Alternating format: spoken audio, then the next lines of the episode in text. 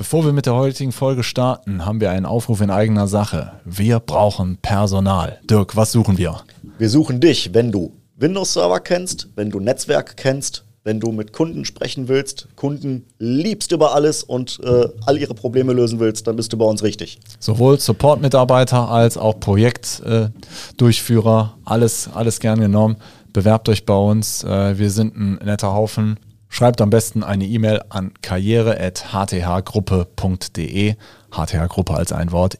karriere.hthgruppe.de. Bewerbt euch. So, und jetzt viel Spaß mit der Folge. Wie ihr im Falle eines Falles euer Unternehmen vor dem totalen Untergang bewahrt, erklären wir euch heute und da haben wir einen ganz spannenden Gast heute mit an Bord. Ja, hallo Dirk. Hallo Roland.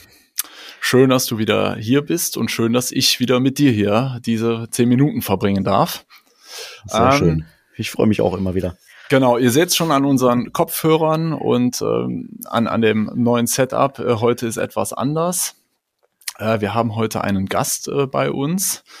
Äh, zunächst nochmal noch mal ein paar einleitende Worte. Dirk, wir als Unternehmen, wir tun ja eigentlich alles, insbesondere du als Techniker, dass du unseren Kunden ein Setup hinstellst, eine gesamte IT. Also wir sind ja ein IT-Dienstleister, der für das Unternehmen eigentlich die ganze breite Palette abbildet. Deshalb sind wir so im kleinen Mittelstand unterwegs. Da genießen es die Leute, dass sie einen Ansprechpartner für ihre IT-Themen haben. Ähm, und wir stellen ihnen ja ein Setup hin, was sie absichern soll und für alle Fälle äh, vorbereiten soll. Und da, wo wir nicht weiter wissen, ziehen wir dann externe Experten hinzu. Sprich, also unser Ziel ist eigentlich, äh, den, dem Unternehmen eine sichere und arbeitsfähige Umgebung hinzustellen. Ähm, das ist oftmals, weil die Unternehmen so unterschiedlich sind, vielleicht nicht ganz äh, einfach, aber ich glaube, so viel Trouble hatten wir zumindest in der Zeit, wo ich hier war, noch nicht und ähm, es ist uns bisher ganz gut gelungen. Aber die Rückschau verleitet einen ja auch so ein bisschen dazu zu denken, äh, so wird's immer weitergehen. Und ähm, ich habe jetzt letztens einen interessanten Artikel gelesen. Äh, aus die Quintessenz daraus war, dass äh, sich die Sicherheitslage für gerade im IT-Bereich in den letzten zwei Jahren enorm verändert hat. Also äh, Bedrohungslagen, die vor zwei Jahren noch relevant waren, äh, spielen heute vielleicht gar nicht mehr so die große Rolle und da sind einfach neue äh, Sachen dazugekommen. Genau. Und du bist ja für das Unternehmen so ein bisschen der, äh, der Mensch, der die darauf vorbereiten soll. Ähm, aber uns gelingt das auch nicht immer. Ja, also es gibt natürlich viele Bedrohungen, ähm, die man halt nicht abwehren kann oder wo es einem halt nicht, nicht gelingt, die abzuwehren. Ähm, und in dem Moment ist es halt wichtig, dass man vernünftige Strategien hat. Äh, da gehört natürlich so Backup-Thema natürlich ganz groß dazu. Aber ähm, man muss sich auch auf die Sachen vorbereiten, wo es dann halt mal nicht greift, ähm, wo man dann wirklich mal gekniffen ist und vielleicht auch einfach einen geschäftlichen Schaden äh, hat, dadurch, dass Systeme nicht zur Verfügung stehen oder dass auch wirklich Daten verloren gehen. Und ähm, gut, ja, Gutes Stichwort, äh, Risiko und Schaden. Äh, da klingelt es natürlich bei unserem heutigen Gast, äh, Tim Launhardt äh, von der Allianz. Äh, klingelt es natürlich in den Ohren. Tim, du weißt äh, wahrscheinlich selber wie kein anderer, sowohl im privaten wie auch im geschäftlichen, ist die, das Risikomanagement für ein sorgenfreies oder weitgehend sorgenfreies Leben elementar. Ähm, Genau, ich meine, die Situation, äh, dass man selber mal eine Haftpflichtversicherung abgeschlossen hat, äh, die kennt wahrscheinlich jeder. Ähm, wie sieht's denn so für den äh, Unternehmer, für den Geschäftsführer aus? Äh, wenn, ist das für dich jetzt als Versicherungsfachmann ein Thema, was leicht zu transportieren ist, äh, dass es Cyber-Risiken gibt oder wie, ähm, wie ist da so deine Erfahrung? Ja, hallo erstmal. Ähm, freut mich mit am Start zu sein. Äh, tatsächlich ist ähm, das Risiko sehr, sehr präsent. Ähm, es hat sich in den letzten zwei Jahren auch sehr, sehr stark entwickelt, so dass jedes Unternehmen, was irgendwo mit ähm, Daten hantiert, und das ist inzwischen ja eigentlich fast jedes, ähm, auch um das Risiko weiß, was denn passieren kann, wenn ich mal Datenverlust habe ähm, oder ich hantiere mit ähm, Kundendaten oder sensiblen Daten. Und das ist eben das, was viele fürchten, aber ähm, trotzdem ist das ein Thema, was gerne nochmal weggeschoben wird und sagt, ach, das wird uns schon nicht betreffen. Also ähm, es ist präsent, ja. Man hört es ja auch immer mal wieder in den Medien, dass es mal ähm, Schäden und Hackerangriffe ist so ein allgegenwärtiges äh, Wort quasi. Also es wäre jetzt eine Bedrohung von außen. Präsent ist es schon, aber ähm, ganz viele ähm, trauen sich noch nicht so richtig ran. Okay. Ja, gut, also für mich als BWLer gibt's ja so diese, äh, diesen Dreiklang, äh, kenne ich mein Risiko, wie wahrscheinlich ist der Eintritt eines Risikos und was sind die Folgen des Risikos für mich oder halt eben für mein Unternehmen. Hast du das Gefühl, dass ein Geschäftsführer ähm, auf die drei Fragen ähm, überhaupt eine Antwort hat, wenn es um das Thema Cyberrisiken geht? Ja, viele neigen dazu zu sagen, okay, ähm, wenn es ähm, jeden Dritten trifft, dann gehöre ich zu den beiden, die es nicht betrifft. also das ist tatsächlich so, dass es dann gerne mal weggeschoben wird. Es kommt so ein bisschen auch, ähm, stelle ich fest, auf die Branche an. Ähm, es gibt natürlich Kunden, die sind dafür affiner. Ähm, auch alle, die jetzt zum Beispiel ähm, einen Online-Shop haben oder ähnliches, also sich viel mehr jetzt, sage ich mal, im, im Internet und im, im Austausch dann bewegen die ähm, beschäftigen sich dann halt auch eher damit, als dann der Handwerksbetrieb oder das mittelständische Metallbauunternehmen, ähm, was das Risiko für sich dann eher dann als klein einschätzt. Und das ist letztendlich auch das, ähm, wo ich dann sage, okay, ne, von mir gibt's dann die Infos dazu und ähm, du als Geschäftsführer, Unternehmensleiter oder was auch immer, ähm, wägst es für dich ab und entscheidest, ob du es absichern möchtest oder ob du es eben halt auch lässt. Und ähm, wichtig ist, dass man immer alle Informationen dazu hat. Ne? Okay.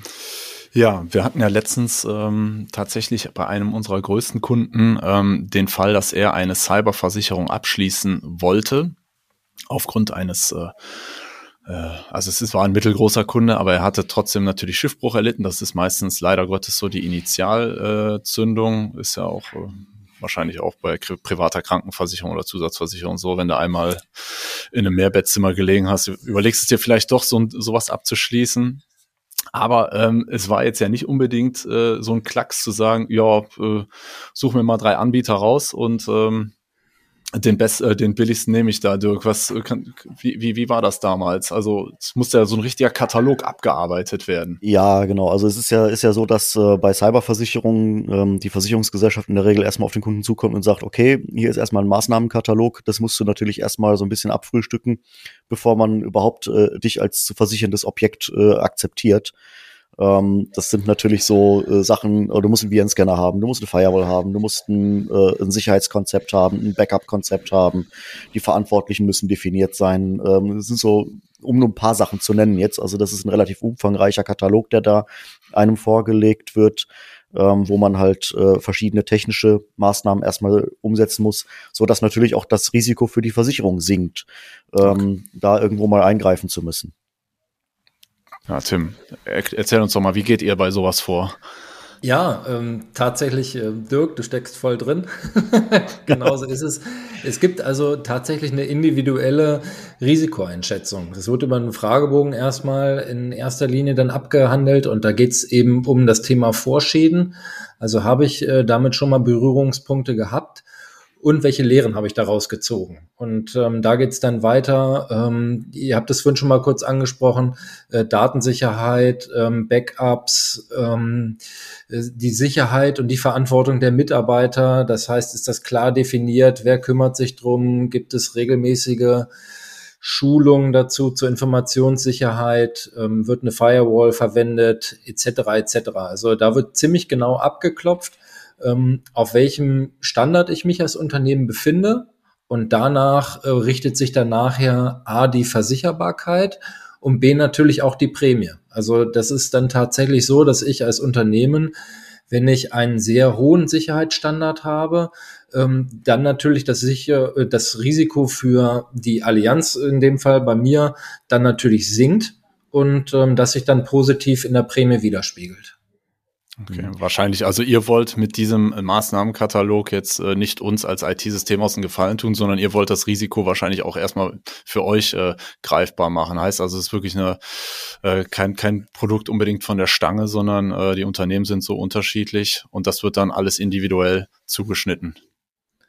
Ja, definitiv, weil ähm, zum Leistungsspektrum gehören ja auch so Sachen wie ähm, Mitarbeiterschulung, ähm, Übernahme dann der Pressekommunikation und ähnliches. Also das geht dann ähm, in den sehr individuellen Bereich und daher halt auch diese ähm, Risikobetrachtung dann, um sich A, natürlich keine Risiken einzukaufen als Versicherer, die untragbar sind. Das ist so das, das erste quasi, wenn ich ein Unternehmen habe, dass ich ja ähm, schon, sage ich mal, was ein Online-Shop hat, behält sich aber nicht an die Kreditkartenvorgaben äh, und ähnliches. Ja gut, ne, dann, dann ist das so ein klassisches Durchfallkriterium da an der Stelle. Ähm, also von daher Eigenschutz des Versicherungsunternehmens sozusagen und natürlich halt auch dann Sicherheit für das Unternehmen, was sich versichert dass ähm, ich halt dann auch optimal geschützt bin und mir dann vor allem geholfen wird, wenn ich dann mal äh, Schiffbruch erleide oder ein Datenleck habe oder ähnliches. Ja, du hast gerade ein ähm, ganz interessantes ähm, Detail angesprochen und zwar Kommunikation. Ähm, das, äh, das ist also auch Teil eurer Leistung, dass ihr, wenn, wenn ein Unternehmen, sagen wir mal, der Worst Case eingetreten ist, dann beratet ihr oder stellt, könnt ihr sogar einen Pressesprecher dann stellen oder wie, wie kann man sich das vorstellen?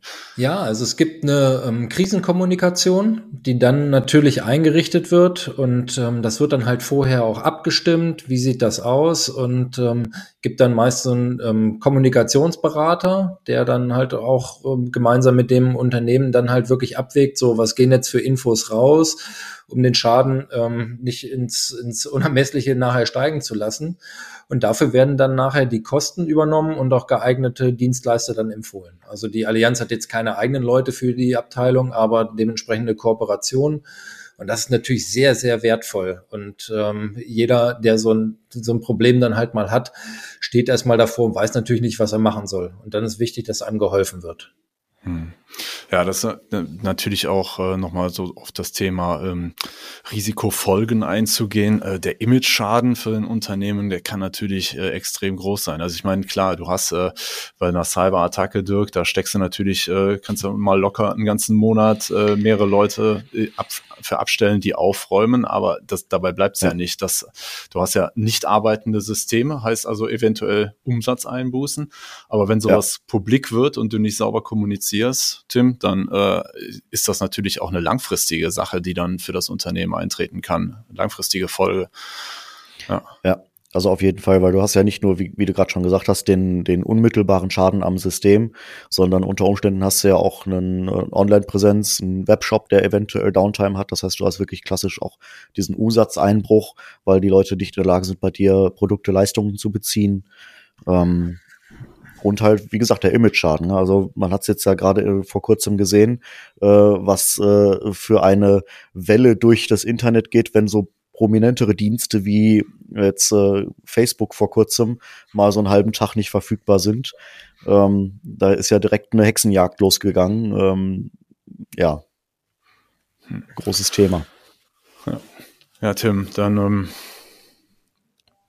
was, was kann denn so ein Unternehmen dann, äh, also beziehungsweise äh, hat, hat der Geschäftsführer an sich, also persönlich, äh, äh, steckt er vielleicht auch noch ähm, haftungsmäßig mit drin? Also muss er äh, da so eine Risikoanalyse gemacht haben oder ist das Unternehmensrisiko ausschließlich?